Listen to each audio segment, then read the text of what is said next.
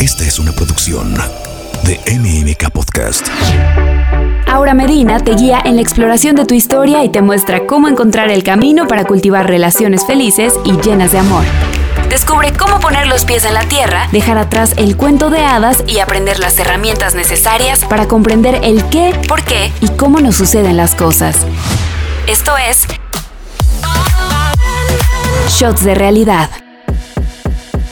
Hola, soy Aura Medina, de nuevo por aquí con ustedes, bien contenta de venir a compartir un tema que para mí es crucial, los límites, los límites en nuestras relaciones personales, cualquier tipo de relaciones, ¿eh? Los límites son bien, bien necesarios si queremos crear relaciones sanas y evitar las relaciones tóxicas y disfuncionales que casi nadie tenemos, ¿verdad? Pero bueno, ya sabemos que así somos. Entonces, estos límites emocionales nacen del sentido real de nuestra valía personal, que quiere decir que cuando tenemos esta sensación de valor interno, es mucho más sencillo poner un límite que cuando nos sentimos todas ay, chuecas y rotas y defectuosos, ¿no?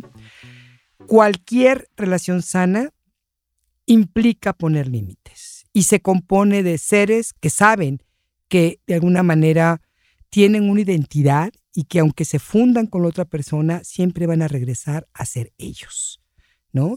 Porque si no es muy difícil involucrarte en estas relaciones de una manera funcional y de crecimiento. Antes que nada se necesita, fíjense, hablando de necesidades, conocerte. Poner límites no es nada más escucho a y hago lo que ella me diga o leo un artículo en cierta revista y, y entonces hago exactamente lo que me dicen. Sí, sí hay procesos, hay mapas, hay ayudas del camino, afortunadamente, porque no nos enseñaron acerca de los límites.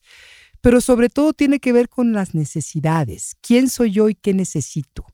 ¿Qué quiero? ¿Hasta dónde quiero que te acerques? ¿Hasta dónde prefiero que te, que te hagas para atrásito?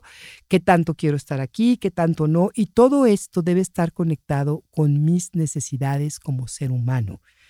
Y decía yo del valor personal, porque si yo no siento que valgo, voy a seguir ignorando mis necesidades. Y, y si no sé qué necesito o ignoro lo que necesito, pues qué límites estoy poniendo, a quién se los pongo y cómo se los pongo. ¿sí? Cuando éramos niños hubiéramos necesitado estos límites. Los límites son cruciales en un desarrollo sano, porque es como poner al niño enfrente de un bosque negro y decirle, ahora métete, esa es la vida. El niño necesita guía, sobre todo en los primeros años. Después, bueno, la idea es que vaya encontrando su, propio caminar, pero por mucho tiempo necesita que los padres lo guíen y la guía viene de estos límites. Y este bosque negro que les digo que es la vida, es poner a este niñito e irle trazando con lucecitas un camino y decir, mira hijo, por aquí, porque de esa manera no te vas a hacer daño. Por aquí, porque así vas a conocer cosas buenas. O sea, sí irle enseñando por dónde. Más adelante él decidirá qué camino será, pero hoy necesita ese niñito, esa niñita, que esos padres lo guíen. Y cuando no hubo esa guía, esos límites sanos, flexibles, de acuerdo a lo que el niño o la niña necesitan y no a lo que el papá o la mamá quieren, que eso es muy diferente, es que quiero que sea de esta manera para que la gente diga que qué, buena madre soy. Ahí ya te perdiste, porque eso no es un límite, eso es una, una estructura que no va a funcionar. Pero bueno, darnos cuenta que esto pasó y que hoy todo ese miedo de decir que sí o de decir que no, ese miedo que tenemos a perder el amor, que sí lo traemos, miedo a perdernos a nosotros mismos, como hablábamos también hace dos episodios en el dependiente y antidependiente, miedo a decir sí a algo y luego no saber cómo salirme de eso, ¿no? Yo les digo que me acuerdo cuando tenía yo como 25 años, ya estaba yo divorciada, fíjense qué chiquita empecé. Y conocí a una persona que me atrajo muchísimo en mi clase de taekwondo. Me gustaba mucho, mucho, mucho. Y cuando me invitó a salir la primera vez, salimos, a tomar un café y de regreso me di cuenta que él estaba muy entusiasmado. Y me acuerdo perfectamente que, bueno, ya nos despedimos, yo tomé mi carro y me fui hacia mi casa. Y en el camino iba yo pensando, no, ya no quiero hablar con él, ya no quiero que me busque, porque me daba terror. Si yo le entro, ¿cómo me voy a poder salir? si luego me quiero salir. Tenía yo mucho miedo a no saber cómo decir hasta aquí, a que se metieran demasiado, ahora sí que abro la puerta y se meten hasta la cocina, porque yo no sabía poner límites. Yo no sabía eso en ese momento, pero fue una de las pocas veces que en esos tiempos me exploré y dije, ay, caray, tengo miedo a abrir la puerta, porque si la abro no sé cómo la voy a cerrar después, o no sé cómo voy a impedir que entren hasta la cocina, si yo nada más los quiero en la sala. No sabía hacer esto. Entonces, bueno, creo que nos pasa a muchos y por eso es tan importante aprender de esto, ¿no? Una de las situaciones más difíciles que vivimos cuando éramos niños precisamente es no haber tenido estos límites funcionales, flexibles. Muchos crecieron sin, nada de estructura y otros con estas paredes y murallas inamovibles. ¿Cuál fue tu caso? Observa esa parte. Los límites son como un abrazo energético y son el abrazo energético de la madre, del padre, y esa aceptación a ti como bebé es parte de ese abrazo energético que todos y todas necesitamos cuando éramos niños, precisamente para después establecer nuestros propios límites. Es como si al abrazarte energéticamente, al cuidarte y al ponerte límites, te fueran enseñando tus padres a ir creando, a ir primero sintiendo dónde termino yo y empieza el mundo, y dónde termino yo y empieza el otro y no a confundirme y a mezclarme y fundirme y perderme en la otra persona, sino decir, a ver, me puede pasar eso un momento dado, pero luego respiro y regreso a mí y digo, a ver, hasta aquí soy yo, esto es lo mío, esto es lo de él, ahí yo no me meto, ¿no? Pero eso no lo sabemos hacer porque no nos los enseñaron. Entonces, reconocer hoy que esos límites a los que tanto miedo le hemos tenido, porque para muchos representan estas murallas inflexibles que mencioné hace ratito, y eso no es tampoco un límite. Ni es que me hayan dejado hacer todo lo que quiera, ni es tampoco que me hayan puesto muchas represiones. Los límites tuvieron que haber sido y tienen que ser flexibles, diseñados para las necesidades de la, de la criatura, de la persona, para su crecimiento, para su seguridad, para hacerlo sentir seguro, contenido y guiado. ¿sí? Y esos límites que son como vallas, literalmente energéticas, invisibles y muy simbólicas, tienen tres propósitos para nosotros y nuestras relaciones. Una es impedir que la gente entre en nuestro espacio y abuse. ¿sí? Eso es primario. Otra impedirnos a nosotros que entremos en el espacio de otras personas y también abusemos. Y la tercera, que a mí me parece hermosísima, es permitirnos una forma de tocar literalmente quién soy yo. ¿Sí? Como ir tocándome, como ir diciendo, y hagan este pequeño ejercicio. Si pueden cerrar sus ojos, si no, no. Simplemente, y si no lo pueden hacer ahorita, háganlo más tarde porque se siente rico. Siéntense y empiecen a delinear a sí mismo con sus manos, como si se tocaran así, fueran tocando toda su cabeza, delineando todo su cuerpo, como si estuvieran dibujando y repitiendo, este soy yo, esta soy yo, esta soy yo, esta soy yo. Es como un reconocer esta parte energética que me contiene, que me tiene como sostenida y que dice, hasta aquí estás tú. Todo lo demás ya no te corresponde. ¿No? Que eso me parece a mí la base de la felicidad. Esto es mío, esto es tuyo, esto es de Dios. Yo me meto en lo mío y esta es parte de los límites que vamos creando, que vamos de alguna manera formando hoy para tener esta, precisamente este tipo de, de relaciones más sanas. Los límites pueden ser externos o pueden ser internos. Los externos son los más conocidos, son los que precisamente me permiten decir hasta dónde quiero que alguien se acerque, qué quiero hacer con las demás personas, la distancia en respecto a los demás, hasta dónde no quiero que se acerquen, ¿no? Impide que de alguna manera alguien venga y con su cuerpo me invada a mí, me haga daño. Eh, puede ser, pueden ser límites energéticos, porque puede ser la pura energía, pueden ser límites físicos y pueden ser límites sexuales. ¿No? Entonces, la parte energética, la parte física, de alguna manera, miden esta hasta dónde quiero que te acerques, ¿no? ¿Qué tanto te voy a permitir? ¿Puedes tocarme o no puedes tocarme? Entonces, si estos límites fueran sanos, seríamos muy sensibles también a los límites de los demás. Pero cuando hemos sido muy abusados, abusadas en nuestros límites, normalmente no somos sensibles tampoco a los límites de los demás, ¿no?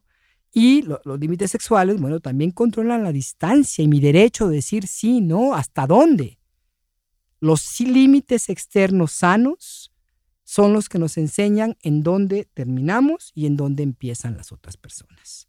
Y el límite interno es como la autodisciplina, ¿sí? Sin rigideces. Es como decir, a ver, ¿qué es bueno para mí? ¿Qué límites me protegen?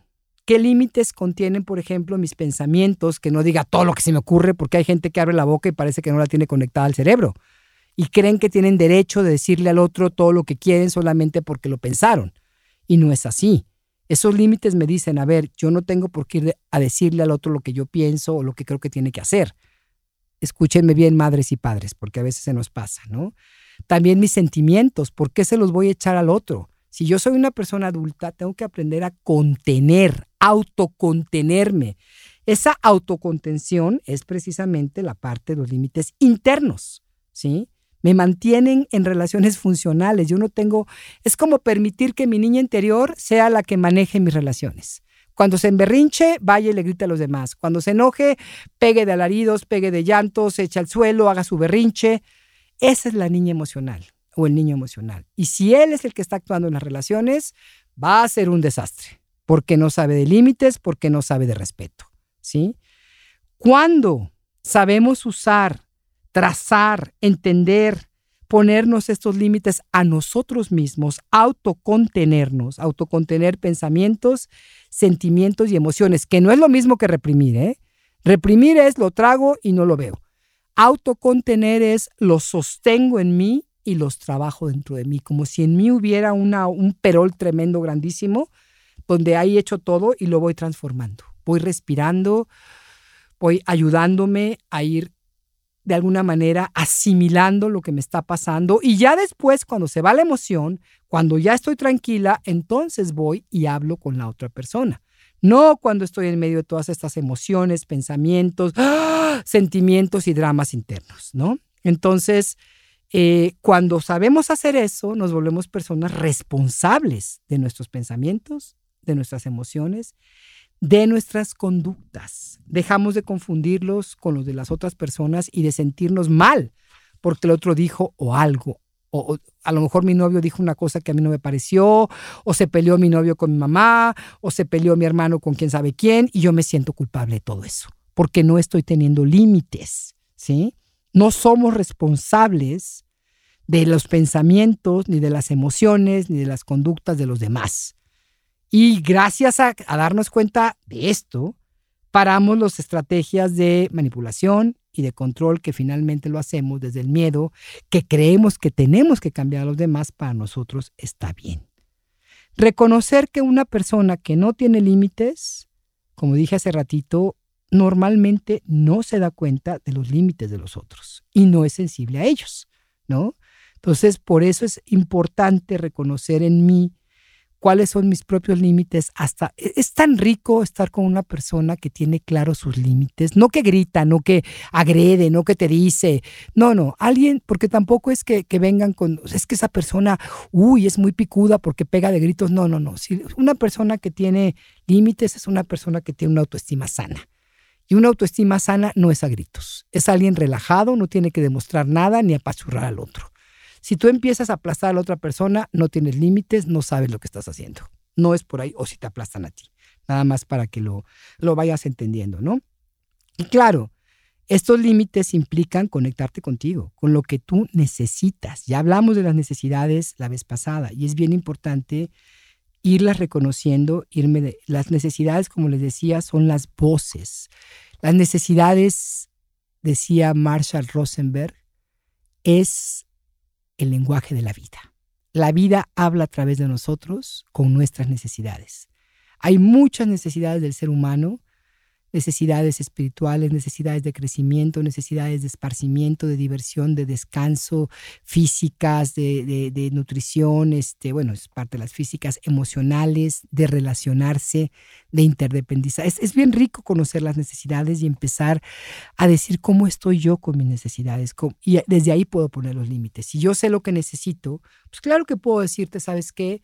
Hoy no te veo porque necesito estar haciendo estas cosas, necesito mi tiempo, necesito conectarme conmigo, necesito más espacio. Entonces voy aprendiendo a disfrutar también estar en solitud, estar con el otro, pero también estar en solitud. Y la solitud es la parte bellísima de estar yo sola. Las palabras de Osho que me encantan, él decía algo así como, la soledad es la ausencia del otro, la solitud es la presencia de uno mismo. Entonces, eso es muy lindo porque es, tener límites implica ir reconociendo mis necesidades e ir dándome cuenta qué voy requiriendo en la vida para estar yo bien necesidades esenciales, necesidades. ¿Cuáles son las necesidades esenciales? Son necesidades universales. Todos y todas las tenemos. Estemos aquí, estemos del otro lado del mundo. Si, alguien me dice es que yo necesito comprarme un carro nuevo, pues obviamente esa no es una necesidad esencial. Quizá la necesidad esencial es yo necesito moverme, yo necesito yo necesito comprar una casa en carísima, pues no, no es una necesidad, eso es un gusto tuyo, si te lo puede dar, qué bueno. La necesidad es tener un lugar donde tú llames tuyo, donde tú te sientes, donde te arraigues, donde estés segura, y eso sí es bien importante. Entonces, eso nos va a ir dando una idea de lo que necesitamos, ¿sí? Y es, yo sé que establecer un límite puede dar mucho miedo. A todos nos pasa. Yo a muchas veces cuando tengo que poner un límite a alguien que es importante para mí, que es muy significativo, claro que se me mueven los mirillos. Es como, híjole, si se enoja, híjole, es que si de alguna manera se ofende, este, no sé, entro hasta en shock muchas veces dependiendo del tamaño del límite, ¿no? Y me da miedo, me congelo muchas veces. Pero una de las cosas que yo he ido aprendiendo en este caminar y en este, pues irme sanando, es que la persona, las personas que se ofenden, o que se enojan porque les pongo límites son aquellas que se benefician de que yo no los ponga. Y entonces, oye, ¿yo por qué voy a seguir permitiendo esto? Esa persona, claro que, que, se va a enojar conmigo, porque para ella es muy bueno que yo le siga prestando dinero, que yo no diga nada porque no me lo pague, o que, o que yo no diga que no tome aquello, o que permita que me hable a las 12 de la noche y le permite que llegue a mi casa a esa hora. En fin, todas esas cositas que hacemos que muchas veces nos da miedo decir no. Pero es cosa de ir poco a poco, reconocer que adentro, que abajo de ese miedo, pues normalmente viene el niño, la niña interior, en shock, ¿no? Porque le ha dado a otros el poder de su amor, de la aprobación, y claro, entra en shock porque quiere seguir siendo bien visto, porque quiere que la otra persona lo quiera, que, que se quede con él. Entonces, si le pongo un límite, pues a lo mejor se va. A veces es personas a las que admiramos, personas de autoridad a las que tenemos que poner un shock. A veces son nuestros propios padres. Y aquí en nuestra cultura es, ¿cómo le vas a poner un límite a tu madre? Pues se debe. Se debe, se vale, lo necesitas muchas veces. Además, no tiene nada de malo. Poner límites no es una grosería, no es agredir. Poner límites es simplemente decir, hasta aquí, esto está bien para mí, las palabras mágicas que me encantan, esto está bien para mí, ¿sí? Esto no está bien. Finalmente son límites que estableces determinando cómo quieres que los demás te traten, ¿no? No puedes cambiar al otro, pero sí puedes decir, esto no está bien para mí y prefiero alejarme. Alejarme de aquellas situaciones que son dañinas, ¿no? Y de alguna manera quedándome con quienes sí respetan, con las que con las eh, eh, relaciones que me generan bienestar, respeto, sensación de, eh, de, sentirme bien con lo que soy, de, de, que estoy siendo respetada. Eso es bien importante y de que la otra persona también. Y voy a darles una pequeña listita para que chequen ustedes, hagan un, un chequeo ahí rapidito. Porque, como les decía, a veces, desgraciadamente, en estos procesos donde no nos enseñaron a poner límites en las relaciones, pues tampoco estamos muy claros cuando estamos invadiendo a la otra persona. Y si no nos dice, pues menos. Por eso hay que decirlo. Entonces, el mundo respetará tus límites, pero tienes que decirles en dónde los quieres. ¿sí? Ahí te va. A ver, checa esto.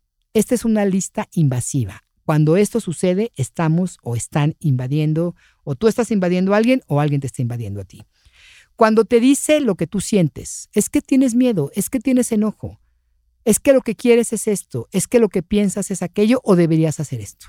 Como si esa persona realmente pudiera meterse en tu mente y poder esculcar todo lo que piensas, quieres, eh, sientes o debes hacer.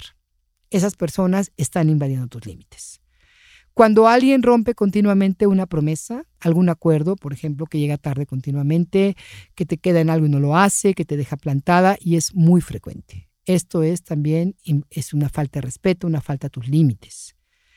Que invaliden tus sentimientos. No, no te enojes. ¿Para qué tienes miedo? No, no, no, este, ¿para qué te enojas si no fue para tanto? Etcétera, etcétera. ¿Sí? No estoy diciendo que tienes que explotar, simplemente sientes lo que sientes que te bromen, que te estén molestando, ese bully, el típico bully con bromitas, ¿no? De verdad, el bromear a otra persona solo debe hacerse cuando hay mucha confianza y respeto entre ambos, y aún así con mucho cuidado, porque si no se vuelve algo muy abusivo. Es una técnica muy usada en familias muy disfuncionales, donde esa persona eh, lo que pretende hacer es estar diciendo cosas que no se atreve a decir y utiliza la bromita. Y obviamente una broma muy agresiva, entonces no es bonito. Y el típico, ay, no te enojes, si es una broma, ¿para qué te molestas? No me gusta, no está bien para mí. Y no me importa que sea broma, no está bien para mí, ¿no? Que alguien te trate como si fueras una niña o un niño que no entiende. Que se dirijan a ti como si de veras no pudieras entender, como si fueras casi inferior. Que te ignoren, que no te escuchen. Que cuando estés hablando, de repente te, te quiten la palabra. O sea, entender una cosa, nadie hoy como adultos, nadie está obligado a ponerte atención todo el tiempo, a menos que esa persona así lo quiera. Pero si lo va a hacer, entonces sí tienes el derecho de esperar que esté presente, que esté ahí contigo, porque esas modas ahora de estar platicando y que están en el teléfono, pues no es que sí puedo, soy multitask, no, ni más, no hay multitask, estás en lo que estás, ¿sí? que no respeten tu espacio físico, que entren a tu, lugar, a tu cuarto, que tomen a lo tuyo de tu escritorio, por ejemplo, compañeros del trabajo. Ay, pero nada más fue eso, ya te lo regresé. ¿No? Que te pidan dinero, que no te lo regresen, que, en fin, cosas así. Alguien que siempre quiere tener la razón y no te deja explicar ni hablar. Que no respeten tu no, que te, que te amenacen, que de alguna manera hay abuso de violencia, eh, de amenazas que pueden ser verbales, energéticas, físicas. Ya sabes, me voy a ir si no haces esto, no hay sexo si no haces aquello, no te doy dinero, no te doy permiso, te castigo, te lastimo, porque no haces lo que yo quiero. Alguien que llegue y te exige, que te exige cosas, como si tuvieran derecho de exigirte, es que tienes que quedarte, es que si eres mi, mi amiga tienes que estar conmigo para siempre, es que esto y aquello. Esa exigencia es una gran falta de respeto que te manipulen con el enojo, con la culpa, con expectativas, con cambios de humor, con enfermedades, que eso es muy típico de algunas de nuestras madres queridas mexicanas, ¿no? Que todo el tiempo están enfermando porque si no, no les hacen caso. Eh, una sexualidad inapropiada también es una falta de límites, que te critiquen, que te juzguen, que te minimicen y que te den consejos que no estás pidiendo. Estos son algunos ejemplos. Es importante revisar esto, escucharlos con calma revisar si tú has sido invadida de esta manera en tu infancia, si sigue siendo una situación en tu vida, con quién y por qué, y qué sucede, y si actualmente invades a otras personas de estas maneras. Y me gustaría concluir diciéndote, si tienes miedo a tener límites, checa, a poner límites, perdón, checa ¿Qué miedo tienes atrás? ¿Qué pasaría según tú si le pones límites a esa persona? Y a lo mejor encuentras expectativas de esa niña, de ese niño interior que te están haciendo bien difícil que pongas estos límites.